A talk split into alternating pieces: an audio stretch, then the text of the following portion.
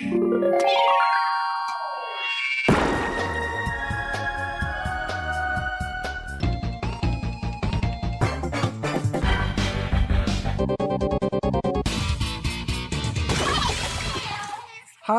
liebe Leute, willkommen zur 115. Ausgabe des Ice on Nintendo.de Podcast. Ich bin der Jörg, auch bekannt als The Unknown.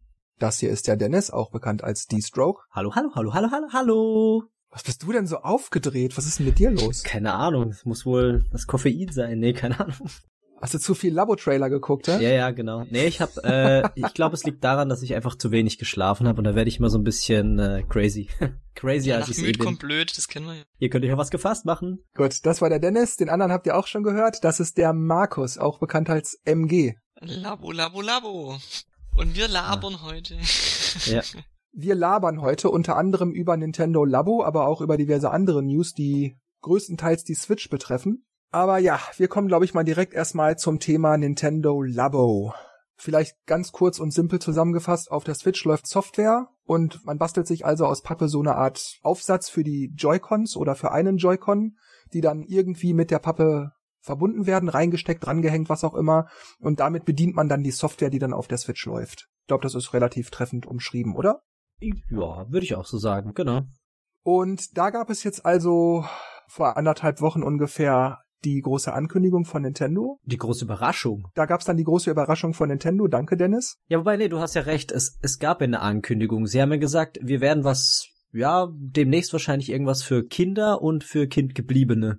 Das war aber auch wirklich alles. Da war nicht, ja, wir versprechen euch eine große dies und das und bla, sondern einfach nur, ja, wir werden da mal was zeigen. Mö. Dazu dann dieser Satz mit den Kindgebliebenen. Und das Ja. war's ja auch schon. Und dann haben sie abends um 23 Uhr war's, glaube ich, den Trailer veröffentlicht und dann war's das und dann erstmal nichts mehr dazu. Ja, und dann haben sich die News überschlagen. Nintendo Labo war das Top-Trend-Thema auf Twitter. Der Aktienkurs von Nintendo stieg sofort um 2,36 Prozent. Diverse Seiten haben darüber berichtet, wir natürlich auch. Es gab auf YouTube sofort Reaktionsvideos. Die einen fanden es geil, die anderen fanden es super kacke, was Nintendo sich dabei denkt und was in die gefahren wäre. Andere fanden das so, naja, mal gucken. Den meisten ging's am Hintern vorbei, dann kommt's halt, mir doch egal. Nicht auf sich warten ließen dann auch diverse Interviewanfragen und Reggie hat dann tatsächlich auch diverse Aussagen getroffen, von denen ich insgesamt zwei zitieren werde, aber jetzt erstmal die erste.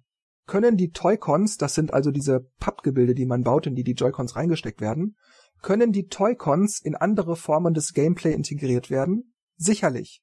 Aber im Augenblick denken wir, dass es sinnvoller ist, damit zu beginnen, die Kraft hinter der Idee von Nintendo Labo zu kommunizieren und die Spieler dazu zu ermutigen, ihre Labo-Kreationen zu personalisieren und die Labo innewohnende Gameplay-Erfahrung zu erleben. Wir denken, dass es ein großartiger Weg ist, erstmal damit anzufangen und danach dann fortzufahren. Und auch wenn es bezüglich Labo und Third Parties bislang noch nichts anzukündigen gibt, können sich hierzu zukünftig gewiss Möglichkeiten ergeben, wenn wir mit Labo erfolgreich sind.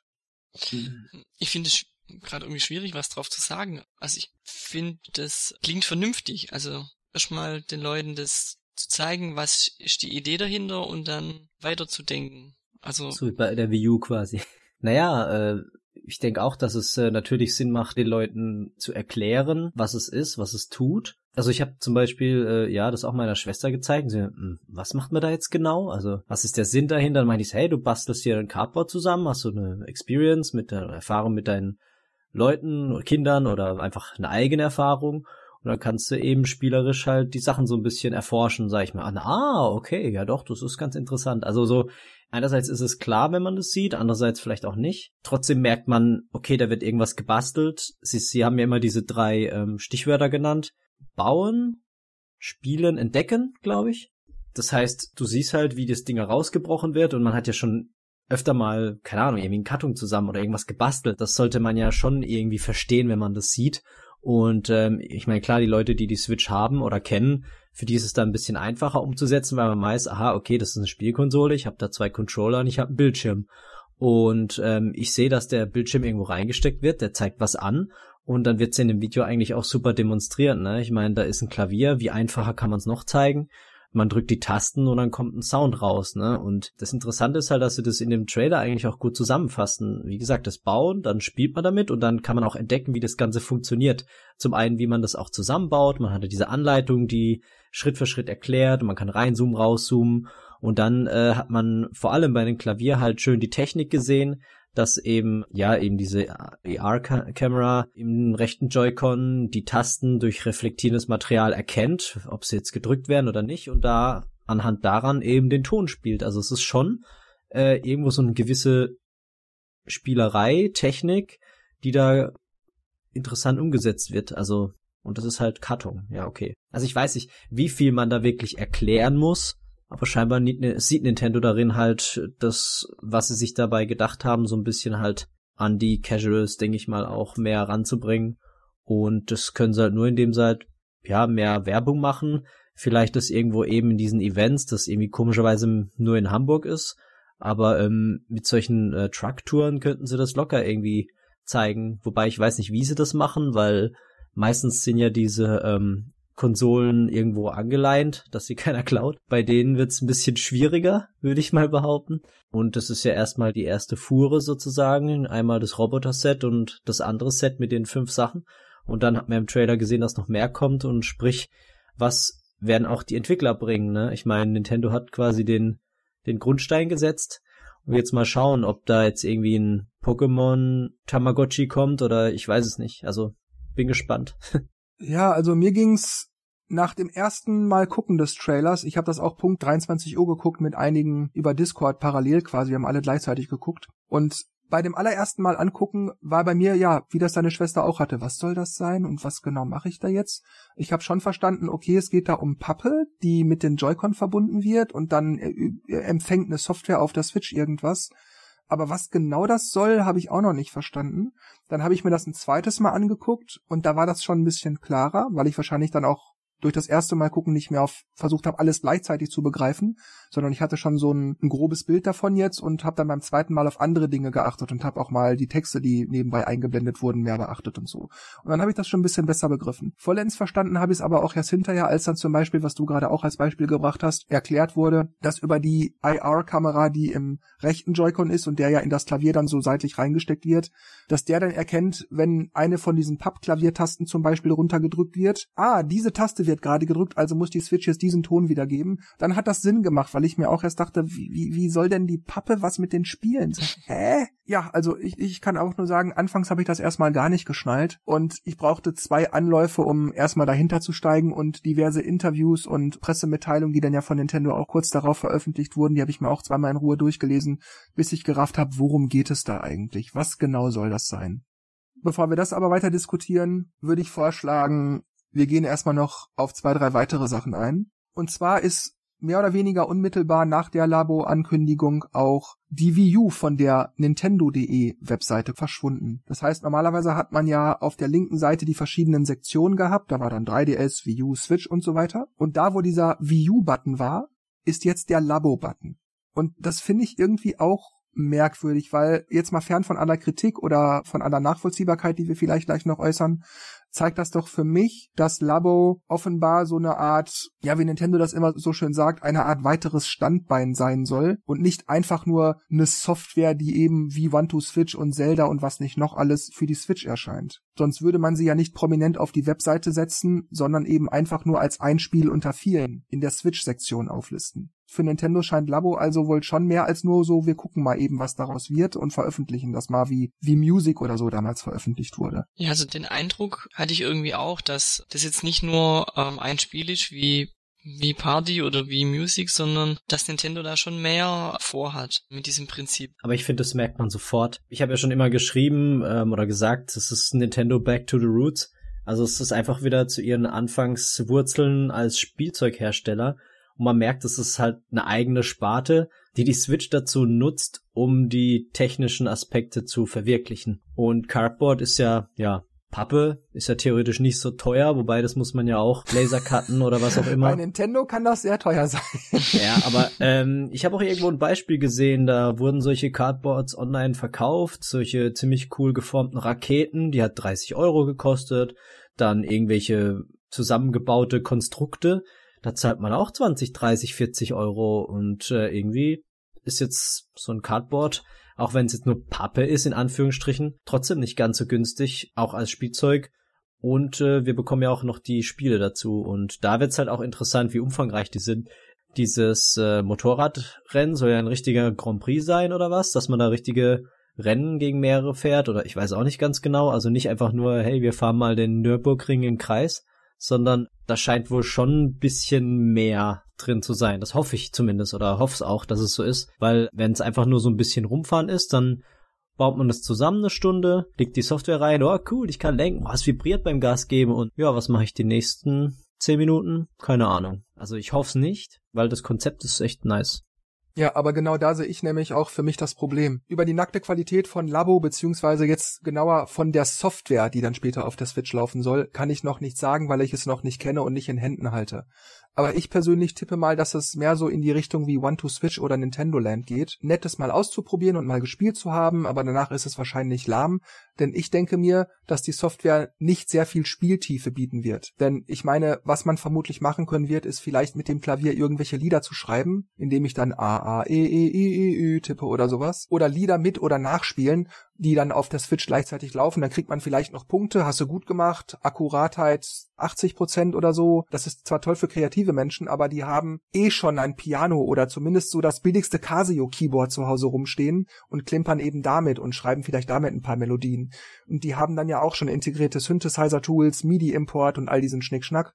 Sicher wird Labo das in seinem Rahmen gewiss beeindruckend hinkriegen. Ich meine, allein die Sache, du tippst auf ein Pappding und auf einmal kommt ein Geräusch aus der Switch, das ist ja schon geil. Aber ich glaube, von der Spieltiefe, vom Gameplay her wird das nichts bieten, was im Falle des Klaviers jetzt also, was Musikinteressierte nicht bereits zur Verfügung haben werden, beziehungsweise was Spieler und Spielerinnen stundenlang an die Glotze fesselt, um sich damit wirklich kreativ auszuleben. Ich glaube, das spielt man eine kleine Weile und dann hat sich das erledigt wie wie Music oder Nintendo Land oder One to Switch oder so. Denken wir jetzt nur mal auch an dieses Angel, diesen Angel-Toy-Con. Ich meine, wie viele Angelspiele gab's auf der Wii und wie viele Plastikaufsätze für die Wii gab es damals? Also für die V-Modes. Da hat man einfach so ein Plastikding, da steckst du die V-Mode rein und dann, naja, hatte man, wenn man so will, eine Angel. Nichts anderes ist für mich diese Pappe aus diesem Labo-Konzept auch. Das sind Aufsätze oder Behausungen, wie man es auch immer nennen will, für die Joy-Cons und damit spielt man dann die Software, die auf der Switch läuft. Das ist nicht per se schlecht, aber das ist das, was ich da sehe. Wo ich einen Unterschied sehe, gerade bei der Angel im Vergleich zu der Wii, dass du ein Angelspiel auf der Wii auch ohne diese Aufsätze hast spielen können. Was ich mir jetzt bei dem Angeln nicht vorstellen kann, weil das wahrscheinlich auch über die Kamera funktioniert, dass die Kamera sieht, ob ich jetzt die Pappe drehe, also ob ich jetzt die, die Angelschnur drehe und dadurch dann äh, die Schnur einzieht. Ich kann dann wahrscheinlich dieses Spiel nicht einfach nur mit den Joy-Cons spielen. Ich brauche diese Pappe dazu. Da sehe ich einen kleinen Unterschied im Vergleich zu den Wii-Spielen. Richtig, aber ist das im Grunde nicht, nicht auch ein Aufsatz? Ja, ja, aber wie gesagt, ich werde dazu gezwungen, diesen Aufsatz, diesen Zusatz zu haben. Ich muss ihn haben. Die Tennisaufsätze oder die Golfaufsätze, die brauche ich nicht. Das Geld kann man sich sparen. Richtig, sicherlich. Aber im Endeffekt ist das letzten Endes dann doch wieder irgendwie nur ein Aufsatz. Also ja, äh, ja gut, man, es wird halt dann vorausgesetzt, es ist nicht mehr optional. Aber ich sehe da so im, ja inhaltlich sehe ich da keinen Unterschied. Tut mir leid, also das, das meine ich auch gar nicht böse. Ich habe auch überhaupt nichts gegen die Labo-Idee, sage ich gleich gerne noch was zu. Ich meine, ich sehe auch schon wieder so Lightguns, in die ich dann die Joy-Cons reinpacke. Das gab's ja auch zum Beispiel für die Switch, dieses, wie hieß das denn, Wii Zapper oder so? Ich weiß nicht, Zapper, irgendwie hieß das. Ich, ja. Und ich meine, natürlich kann man auch die Spiele, die den Zapper unterstützt haben, ohne den Zapper spielen. Da muss man halt die V-Mode und den Nunchuck entsprechend halten. Aber naja gut, dann wird man das hier brauchen. Okay, hält man halt so eine Pappknarre in der Hand. Meinetwegen. Aber letzten Endes ist das für mich nur ein Aufsatz, ohne das negativ zu meinen, im eigentlichen Sinne aber ich sehe das halt nur als Aufsatz und die eigentliche Software läuft dann immer noch auf der Switch. Und da denke ich eben, dass die eigentliche Software nicht sehr viel Tiefe bieten wird, sondern das ist ja wie Nintendo Land maximal eine nette Beschäftigung. So von allem so ein bisschen, aber nichts, wo man lange Spaß mit hat. Ich denke, der Unterschied ist einfach, bei der Wii wurde der Aufsatz fürs Spiel gemacht und bei Labo ist es halt, da wird das Spiel für den Aufsatz gemacht. Ja, das kann ich, ja, da stimme ich gerne zu. Wie schon gesagt, diesen komischen albernen Mini-Tennis-Plastikaufsatz, den hast du ja nicht wirklich gebraucht. Das sah auch irgendwie total doof aus. Aber hier hast du halt, okay, ein Angelspiel, dann baue ich halt eine Angel dazu. Das ist quasi wie früher, als ich das N64 noch nicht hatte, habe ich mir aus Fischerpreis Nintendo 64 gebaut. Also mhm. nur damit ich halt was in die Konsole reinstecke und lass die VHS-Kassette ablaufen. Ja, also das ist quasi zwar auch etwas fürs Spiel gebaut oder für den für die Kassette gebaut, aber ähm, Ja. Fisher Price ist eigentlich ein gutes Stichwort. Die Frage, die ich mir stelle, ob das Material für die Zielgruppe geeignet ist. Also nach dem, was man jetzt vom Trailer gesehen hat, mal abgesehen von der Angel, ist es ja schon für, sagen wir mal, sehr junge Kinder. Oder für Kindgebliebene. Wenn ich mir jetzt zum Beispiel das Klavier anschaue, was man für Dreijährige oder so vielleicht hat aus Kunststoff, wo ich dann auf die Tasten drücke und kommen verschiedene Tiergeräusche raus.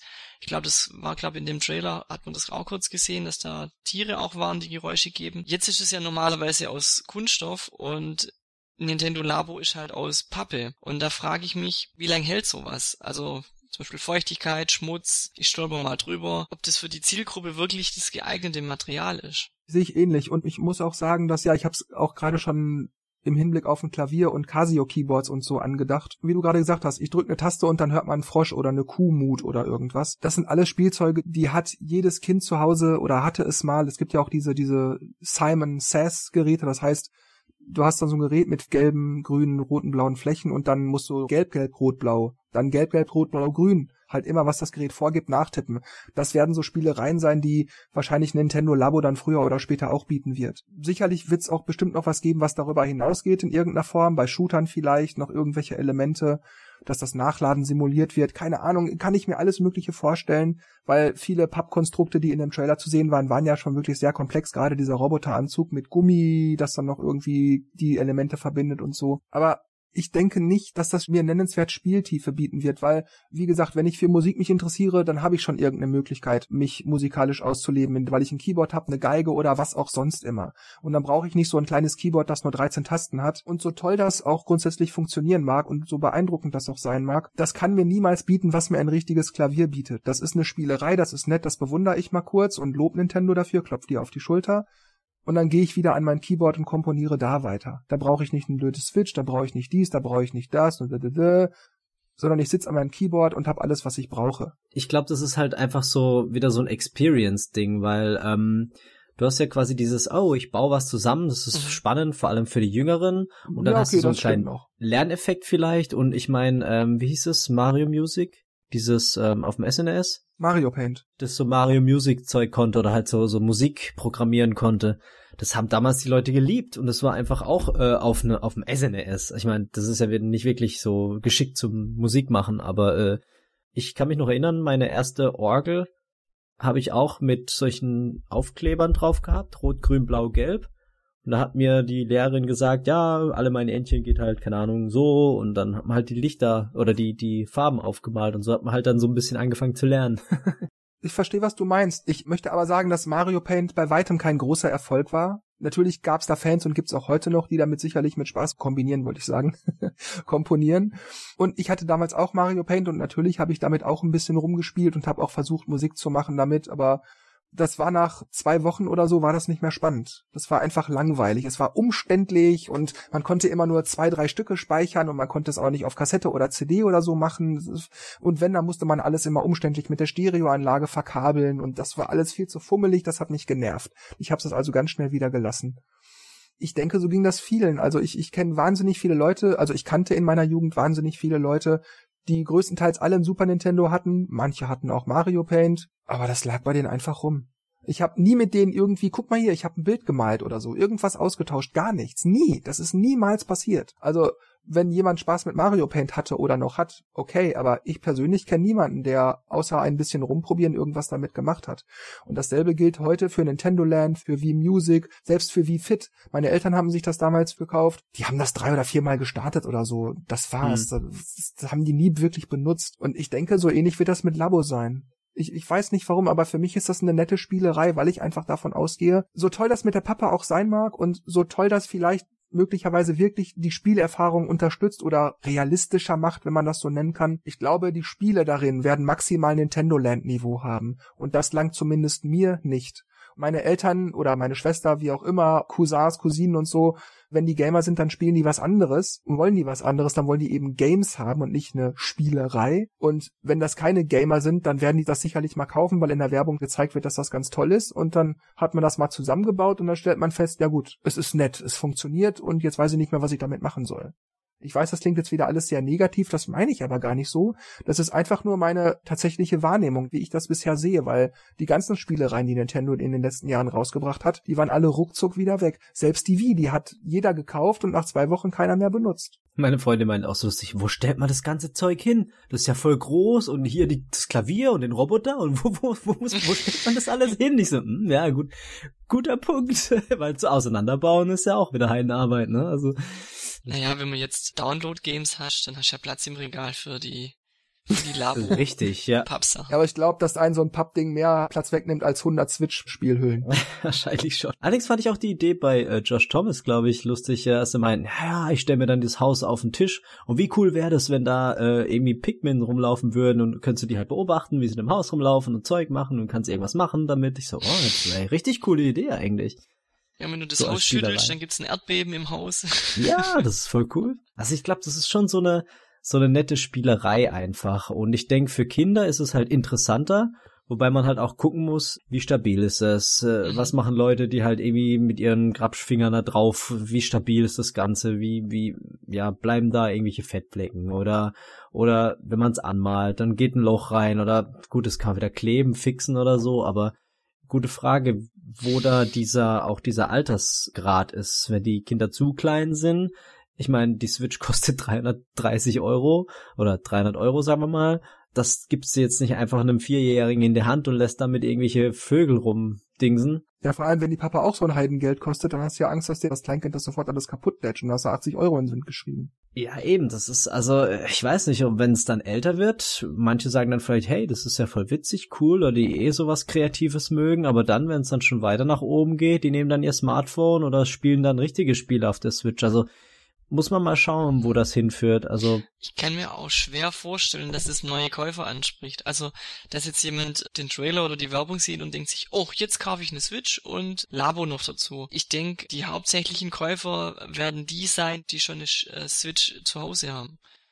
Ich kann mir das irgendwie nicht vorstellen, dass man 330 Euro ausgibt und dann nochmal 80 Euro für das, für, für Labo, wenn man vorher die Switch noch nicht kannte. Also vorstellen kann ich mir das schon. Ich kann mir auch tatsächlich vorstellen, dass Labo zumindest vorerst ein Verkaufsrenner sein wird. Das kann ich mir echt vorstellen. Aber ja, wie ich gerade schon gesagt habe, ich will das nicht wieder alles runterbeten, deshalb jetzt nur noch mal in aller Kürze. Ich glaube, das hält nicht lange an. Also ich denke, die Leute werden das einmal ausprobieren und dann nicht mehr. Und ich denke nämlich hier auch, dass bei dem Preis Nintendo auch wieder wahnsinnig unverschämt ist. Das heißt, wenn man da einmal draufgetreten ist oder da Wasser drüber schüttet oder ich weiß nicht was, Kaffee oder so, dann ist das eben kaputt oder zumindest aufgeweicht und nicht mehr so, wie man es gerne hätte. Und ja, dann kauft man sich wahrscheinlich das nicht nochmal neu. Naja, Nintendo will allein für eins der Sets 80 Euro. Da ist zwar die Software dabei, aber ich denke mir, dass bei dem Preis von 80 Euro sicherlich die Pappe einen guten Teil des Preises ausmachen wird. Ich meine, geh mal in den Baumarkt und kauf einen großen Umzugskarton. Der kostet im Schnitt so ein, zwei Euro. Wenn das ein teurer ist, vielleicht drei, vier Euro. Aber dann hast du auf jeden Fall, wenn du so einen großen Umzugskarton hast, wenn man den jetzt sich mal so komplett auseinandergefaltet vorstellt,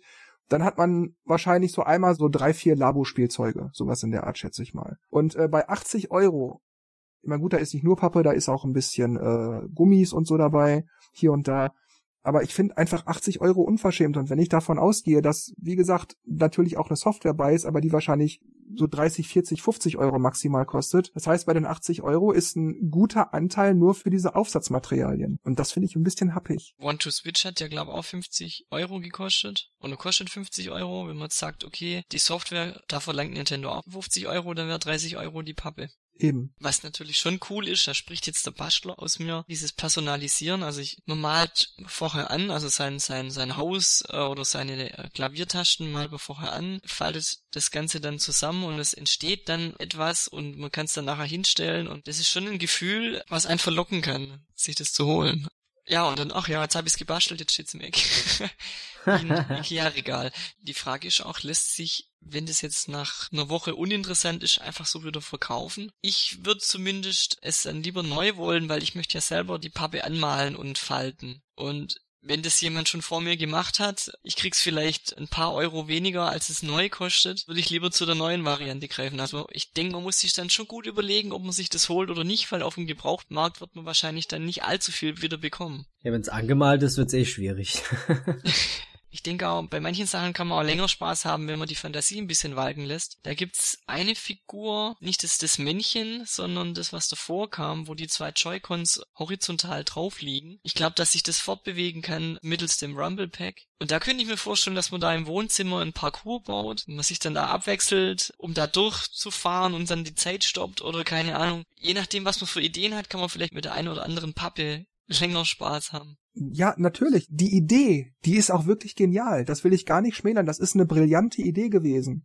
Ich glaube nur im Alltag, in der Praxis, entfaltet sich das dann leider nicht, weil, naja, man hat das dann dreimal gemacht, man hat dann, wie du gerade zum Beispiel vorgeschlagen hast, man baut sich ein Parcours und tritt dann so gegeneinander an Wobei man dann natürlich auch zweimal 80 Euro dafür hinlegen muss und zwei Switches haben muss. Hm. Und dann macht man halt mal so ein Wettrennen und dann ist das vielleicht mal ein Nachmittag ganz lustig und danach aber nicht mehr. Und du kannst ja einerseits die Pappe nicht ohne das Spiel benutzen und das Spiel auch nicht ohne die Pappe. Das heißt, wenn dir die Pappe kaputt geht, dann kannst du mit dem Spiel nichts anfangen. Du musst also, gut, da wird man wahrscheinlich Nintendo Sets zum Nachkaufen anbieten, aber die werden bestimmt auch nicht 5 Euro kosten. Also überlegt man sich das. Gut, vielleicht gibt's von Drittherstellern irgend so ähnliche Pappe ja gut, ja, das kommt wahrscheinlich auch noch mal, aber die ist dann minderwertig und hält dann nicht so gut und geht dann immer auseinander oder ich möchte es nicht schlecht reden, einfach um es schlecht zu reden, sondern ich glaube einfach, dass das so sein wird. ich sehe es eigentlich ähnlich so wie du, nur denke ich halt, dass es bei anderen Spielzeugen auch so ähnlich ist. Also wenn ich jetzt eine Carrera-Bahn... Ja, genau dasselbe. Man kriegt es vielleicht zu Weihnachten, spielt es am Nachmittag, dann ist vielleicht mal wieder für ein paar Wochen gut, aber es macht dann auch wieder Spaß, wenn man es irgendwann dann rauskramt und vielleicht dann, dann noch mal ein paar Runden fährt und Gerade wenn ich an meine Kindheit denke, ich hatte irgendwann auch so eine Carrera-Bahn. Mhm. Irgendwann zu Weihnachten geschenkt bekommen, habe ich mir ewig gewünscht. Dann stand sie da unterm Baum. Ja, geil. Dann habe ich die zigmal umgebaut, so zusammengesteckt, so zusammengesteckt, also immer einen neuen Kurs gebaut. Aber na klar, ich war ungeduldig, ich war zu hibbelig, ich genug Feingefühl, die blöden Autos sind mir immer aus der Kurve rausgesprungen und dann wieder und wieder und wieder und irgendwann, wenn sie zu langsam fahren, damit sie nicht aus der Kurve fahren, das ist natürlich auch doof. Naja, und irgendwann macht das auch keinen Spaß mehr, dann habe ich halt wieder Lego gespielt. Also ich habe mich zu der Zeit über die Bahn wahnsinnig gefreut, ich wollte sie ja haben. Und dann habe ich gemerkt, ja, das ist eigentlich auch nur ein Spielzeug und das hat auch hier und da Nachteile. Oder zumindest, ich kann das nicht voll auskosten, weil ich eben zu ungeduldig bin und nicht, nicht genug Feingefühl dafür habe, da mit diesem Gasdrück Knöpfchen da äh, ordentlich umzugehen und mhm. so weiter. Und ich denke, dieser Effekt wird sich ganz schnell einstehen. Das ist aber mit jedem Spielzeug so. Ich meine, so ein, so ein Mario-Spiel oder ja eigentlich so gut wie jedes andere Spiel, da gibt's viel zu entdecken. Und bei diesen Labo-Sachen, naja, Nintendo Land, One to Switch, das hast du alles dann schnell gesehen. Und deshalb glaube ich, dass das nicht lange Spaß machen wird. Hm. Ja, wie gesagt, ich glaube, es ist halt eher so eine Erfahrung, ähm, die man halt irgendwie schmackhaft machen muss. Das liegt zum einen an Nintendo und auch an den Eltern oder den Käufern selbst. Ich meine, wie Markus gesagt hat, wenn man ein bisschen kreativ ist, zum Beispiel auch diese Bug Wars, wo man dann so Rennen machen kann oder sich kämpfen, bekämpfen kann mit, mit den Joy-Con-Robotern. Die Fantasie hilft da doch ein bisschen mit, das Ganze noch interessanter zu machen. Aber wie lange das dann wirklich anhält, muss man sehen. Wenn ich damit eine Weile Spaß habe, hat sich's ja irgendwie schon gelohnt. Wenn ich es halt nach fünf Minuten weglege, das nächste auch nach fünf Minuten weglege, fünf mal fünf sind 25. Dann habe ich fast eine halbe Stunde Spaß. Ja, wobei das Zusammenbauen dauert ja auch noch. Also einen ganzen Tag Spaß. äh, und das war's dann. Das ist halt, ja, für 70 Euro halt eine Menge Holz. Machen wir mal mit dem nächsten Interviewauszug weiter. Und zwar hat Reggie über einen Vergleich von Labo und Virtual Reality reagiert. Labo ist nicht als eine Art Antwort im VR-Wettbewerb gedacht, sondern es soll etwas vollkommen Einzigartiges sein. Etwas total Unerwartetes. Und Entschuldigung, das kann er mir nicht erzählen. Natürlich ist das eine Antwort auf Virtual Reality, wenn auch nicht für die technikaffine Zielgruppe, aber wie soll man das sonst nennen, wenn ich mit Hilfe eines Computers, und das ist ja die Switch, versuche die Realität zu imitieren? Angeln, Klavierspielen und all das. Natürlich ist das virtuelle Realität. Natürlich nicht mit 3D-Brille, und in HD-Grafik und so auf den Augen. Aber im Kern ist das doch dieselbe Grundidee. Ich habe einen Computer und mit dessen Hilfe versuche ich mir eine möglichst realitätsnahe Traumwelt zu erzeugen. Im Trailer hat man doch auch das gesehen mit diesem Roboter. Ja wo praktisch die, die Switch als Bildschirm dient. Klar, wie ja, du gesagt hast, nicht halt nicht in, in 3D und auch nicht äh, so hoch aufgelöst für die Augen, aber für mich ist das auch so, so eine, so eine, so eine kleine Antwort. Also, was Virtual Reality angeht. Also. Das war auch so der erste Gedanke, hör, der klappt das runter, hör, VR? Ah, nee, der, das ist, der guckt da nur so durch. Ja, okay. Aber so ähnlich.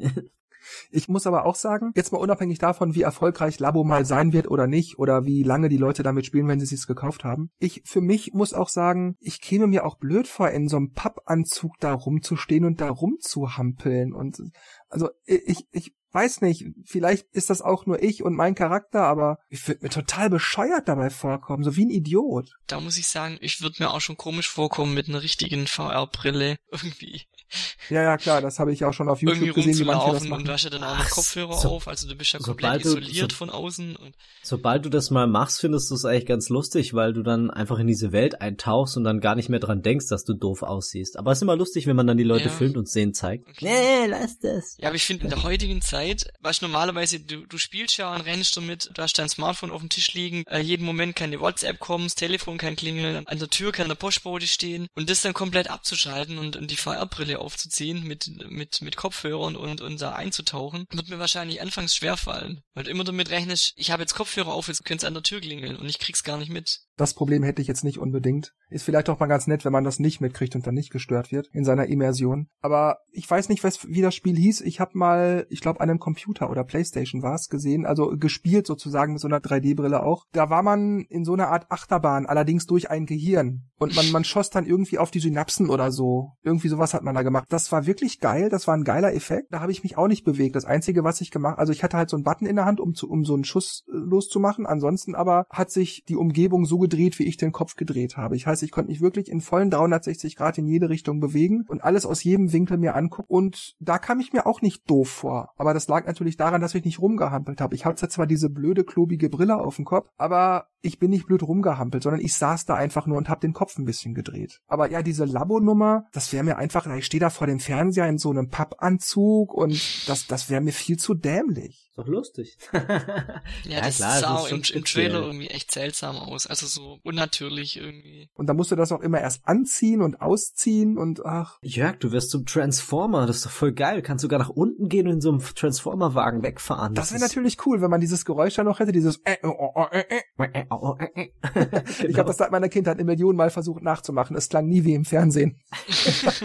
Natürlich ist es, äh, ist es ein bisschen albern, aber ich glaube, für Kinder ist es irgendwie cool. Ich meine, das ist sehr verkleiden, das ist wie ein Roboter aussehen, das ist toll. Das ist irgendwie cool. Ja, ich glaube, ich würde es auch machen, nur weil es lustig ist. Nein, also, dass ich da albern. richtig verstanden werde. Ich spreche hier nur von mir. Wenn jemand sagt, das ist total geil, wie du jetzt zum Beispiel, dass das lustig ist, für dich alles gut. Also ich will jetzt, dass das nicht so klingt. Aber darum zu hampeln, ob jetzt eine 3D-Brille oder so ein Pappanzug, das wäre mir in jedem Fall zu doof. Wenn ich da aber einfach nur sitze, also ich sag jetzt mal im Falle von diesem Klavier oder von dieser Angel oder so, das kann ich mir noch vorstellen. Damit hätte ich kein Problem. Auch wenn ich nicht glaube, dass mich das lange unterhält. Aber in so einen Anzug zu schlüpfen und da vor dem Fernseher rumzuhampeln, ich weiß nicht, das wäre mir einfach zu doof. Aber es ist in jedem Fall VR, finde ich. Es ist, es ist eine virtuelle Realität. Na gut, dann kommen wir zur letzten Labo-bezogenen Aussage und die stammt diesmal nicht von Reggie, sondern ich hoffe, ich spreche das jetzt richtig aus, von dem General Manager von Nintendo Frankreich, der Philippe Lavou, Lavaux, Laveux heißt. Sorry, ich spreche nicht Französisch. Und der sagte über Nintendo und Virtual Reality, wir sind sehr pragmatisch und Konsumenten sind nicht geduldig, wenn es um Unterhaltung geht und man nicht direkt eine vollständige Lösung für sie anbieten kann. Sollten wir bei 4K zum Beispiel in eine Technologie investieren, die noch nicht wirklich verbreitet ist? Sollen wir investieren, bevor der Konsument die Technologie akzeptierte? Und was kann als neu erachtet werden im Vergleich zu dem, was die Konkurrenz zu bieten hat? Wenn wir dieselben Dinge wie die anderen machen, sind wir zum Scheitern verurteilt, weil wir kleiner sind als die. Die Switch ist unser Anspruch, Neues, anderes anzubieten, was in das Leben der Leute von heute passt. Der Vorteil der Switch ist, immer und überall damit spielen zu können und nicht bloß unter bestimmten Umständen. Da stimme ich ihm zu, aber widerspricht dann diese Labo-Idee dem nicht? Also er versucht wahrscheinlich nur klarzustellen, Labo ist nicht Virtual Reality. Aber wenn ich nicht bloß unter bestimmten Umständen mit der Switch spielen kann und so, das stimmt ja. Ich habe ja mehrere Möglichkeiten, das zu machen. Und weil ich sogar zwei Joy-Cons habe, kann ich sogar jederzeit mit einem Kumpel spielen, ohne dass ich noch einen extra Controller aus dem Rucksack holen muss. Aber trotzdem kann ich, sobald ich diese Labo-Sache involviere, nur noch unter bestimmten Umständen spielen und nicht immer und überall. Es ist eigentlich, widerspricht er sich doch da, finde ich. Bloß im, im, mit dem zweiten Teil seiner Aussage, also mit dem ersten Teil, wo er sagt, dass sie anders als die Konkurrenz sein wollen, das würde ja passen. Das sehe ich auch so. Da, da stimme ich ihm auch zu. Ich finde das auch völlig in Ordnung, was er in dem ersten Teil gesagt hat. 4K hat kaum noch jemand, klar gibt's ein paar Nerds und so, aber wie viele 4K-Fernsehprogramme gibt es? Wie viele 4K-Medien, die du dir auf irgendeinem Player angucken kannst und dann kosten die ein Schweinegeld, also hast du nicht so viele davon. Da stimme ich ihm zu. Das ist ja auch nur der Vorgeschmack darauf gewesen, warum die Switch so und so ist, aber dann im zweiten Teil widerspricht er sich so irgendwie. Der Vorteil der Switch ist dies und das und das stimmt aber in Verbindung mit Labo und Labo kann ich nur mit der Switch nutzen, stimmt das dann sofort nicht mehr. Und ich, was mir auch noch einfiel, dieser eine Beisatz, die Switch ist unser Anspruch, Neues anderes anzubieten, was in das Leben der Leute von heute passt. Tut sie das? Passt sie in das Leben der Leute von heute? Also mit Labo nicht unbedingt, finde ich. Also auf Labo bezogen finde ich, es ist eher ein Spielzeug für zu Hause, für die Jüngeren. Die Switch an sich, für die Leute von heute, ja weil man ist ja viel unterwegs, deswegen mobiles Gerät, also zum Spielen. Mhm. Aber in Bezug auf Labo passt es nicht.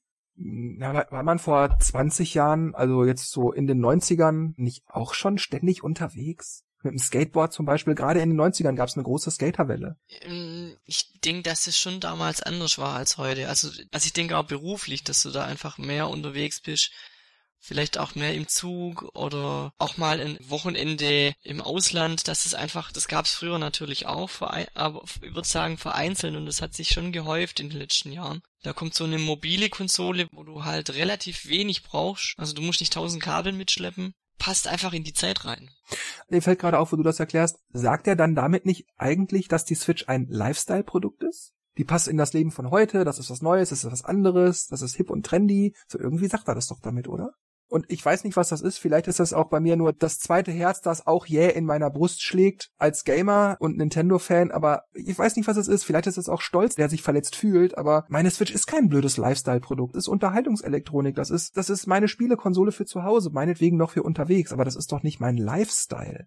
Weil Videospiele spiele ich seit Jahren. So gesehen wäre schon mein Super Nintendo mein Lifestyle-Produkt gewesen. Aber selbst da gab es noch andere Dinge in meinem Leben zu der Zeit. Tja, heutzutage wird es halt Lifestyle genannt. Das ist ja alles hip und hop. Hip und hop. Du meinst, das ist alles nur Marketing, also das ist jetzt nur eine Phrase. Ich glaub, ja. Ja gut, nehmen wir das einfach mal als schönes Schlusswort und nach einer Streak von wieder längeren, sogar teils sehr langen Ausgaben mit über zwei Stunden oder an zwei Stunden grenzend. Mal wieder eine etwas kürzere, finde ich auch mal ganz nett. Und dann würde ich sagen, wir kommen noch zu unserer Rubrik, was haben wir denn die letzten zwei, drei Wochen so gespielt? Und dann erzählt uns jetzt erstmal der Markus, womit er seine Zeit verbracht hat. Ja, also in den letzten Wochen habe ich äh, sehr viel Super Mario Odyssey gespielt, sehr viele Monde gesammelt, hat sehr viel Spaß gemacht habe alle Versionen, die die Switch bietet, ähm, ausprobiert. Also ich habe am Fernseher gespielt, ich habe als Hand im Handheld-Modus gespielt und ich habe als äh, im Tablet-Modus gespielt. Ja. Und was ich immer noch ab und an gerne spiele, ist Pokémon Shuffle auf dem 3DS. Nicht zu fassen. Das ist ein Langzeitkiller bei dir. ja, es gibt auch immer wieder Neuerungen. Also letzte Woche kam wieder ein Update. Ich erinnere mich. Also man wird da irgendwie bei Laune gehalten. Das war's eigentlich bei mir schon. Dennis, bitte. Bei mir ist es eigentlich, glaube ich, eher auch äh, Review-bedingt. Also ich habe ein bisschen The Escapist 2 und äh, ähm, Super Meat Boy gespielt. Ich bin ein bisschen überrascht, warum äh, Super Meat Boy so ein Hype ist. Also das Spiel ist auf jeden Fall geil, aber das war irgendwie so, oh, super und, oh, und 12 von 10 Punkten und äh, da denke ich mir, hm, okay, ja, es ist, es ist auf jeden Fall ziemlich cool, aber ja, Mal schauen, wie mein Review ausfällt. Auf jeden Fall positiv, aber es hat mich immer so ein bisschen, hat mich so ein bisschen überrascht, warum das so immer so extrem gehypt wird. Ja, Escapist ist ganz witzig. Sandbox aus dem Gefängnis ausbrechen. Ansonsten, ähm, ja, Nine Parchments muss ich jetzt noch fertig spielen mit einem Kumpel online, weil die hatten ja einen doofen Bug, dass man als Probleme hatte beim Verbinden und dass man irgendwie auch kein separates Spiel machen konnte, weil sonst der erste Spielstand weg wäre und jetzt haben sie endlich ein Patch rausgebracht. Jetzt kann das Ding äh, zu Ende gespielt werden. Kann man auch nur empfehlen. Und ja, ansonsten sage ich noch zum Singleplayer. Xenoblade Chronicles hält mich immer noch bei Laune, immer wieder. Äh, ja, Multiplayer-technisch komme ich eigentlich immer durch euch dazu. Also ein rundes Platoon, Mario Kart geht irgendwie immer. Und äh, vor allem, da wir jetzt unseren Discord haben, sind auch immer einiges an Leuten dabei. Also macht immer Fun. Jo, ich habe Abgesehen natürlich von Rezensionsexemplaren, wo diverse kleine Tipps dabei sind, wie Nuclean oder Enter the Gungeon, habe ich unter anderem auch Dragonfang Z gespielt. The Rose and Dungeon of Time ist der Untertitel. Ich weiß nicht, was das Spiel hat, aber es macht so einen Spaß. Ich ertappe mich jeden Abend dabei, das für anderthalb bis zwei Stunden zu spielen. So lange braucht man ungefähr für einen Durchgang, um es zu versuchen zumindest. Ich scheitere dann aber immer so nach etwa anderthalb Stunden bis zwei Stunden an irgendeiner Etage. Also es ist so eine Mischung aus Roguelike und Mystery Dungeon. Fängt man also immer wieder von vorne an und je öfter man das von vorne anfängt, desto größer ist die Auswahl an Items, Zaubersprüchen und Waffen und bla bla bla, die man finden und verwenden kann. Und äh, es ist einfach, ich weiß nicht, jeden Abend ist es, boah, ich will das jetzt aber endlich schaffen. Das, ah, ich muss das jetzt aber schaffen. Und dann versuche ich es jeden Abend von neuem. Also Dragon Fang Z ist, wenn es auch nicht durch und durch brillant ist, aber es macht echt Spaß und ich möchte das jetzt schon mal jedem ans Herz legen, bevor ich das vermutlich an Jahresende in meine Topliste aufnehme für 2018. also wirklich super Dragon Fang Z kann ich nur empfehlen. Ansonsten spiele ich auf der Switch immer noch Street Fighter, Street Fighter, Street Fighter. Ich habe mir jetzt auch vor kurzem das, ich weiß gar nicht, wie es wirklich heißt, Pokémon Tekken DX irgendwas Pro Pad da gekauft. Echt? Lustig. für die Switch, um damit besser Street Fighter spielen zu können, weil das Steuerkreuz vom Pro-Controller nur so 90 Prozent irgendwie ist und nicht 100 Prozent. Also das ist schon gut, das funktioniert auch soweit ganz toll, aber bei Street Fighter merke ich halt doch, dass der ein oder andere Move oder das ein oder andere Special nicht rauskommt, wenn ich es eingebe. Hin und wieder passiert das und das ist einfach in hitzigen Gefechten nervig. Und jetzt habe ich mir also dieses Hori-Pad geholt, das ist ja von Hori, das Pokémon Tekken Pad, hat auch eine 3 Meter Kabellänge und so, man kann es nur über USB anschließen, anders geht es nicht. 3 Meter Kabellänge ist auch ausreichend lang, kann das nur empfehlen, das Pad. Das Steuerkreuz muss ein bisschen fester gedrückt gedrückt werden, als man es von Pads in der Regel gewohnt ist. Aber da fuchst man sich schon rein und ja, damit funktionieren alle Moves immer, wie ich sie eingebe. Also Horipad, super, ich spiele damit Street Fighter. Das macht mir dadurch jetzt sogar noch ein bisschen mehr Spaß. und ja, wie Dennis auch gerade angedeutet hat, für iceonnintendo.de gibt's jetzt auch einen offiziellen Discord-Server.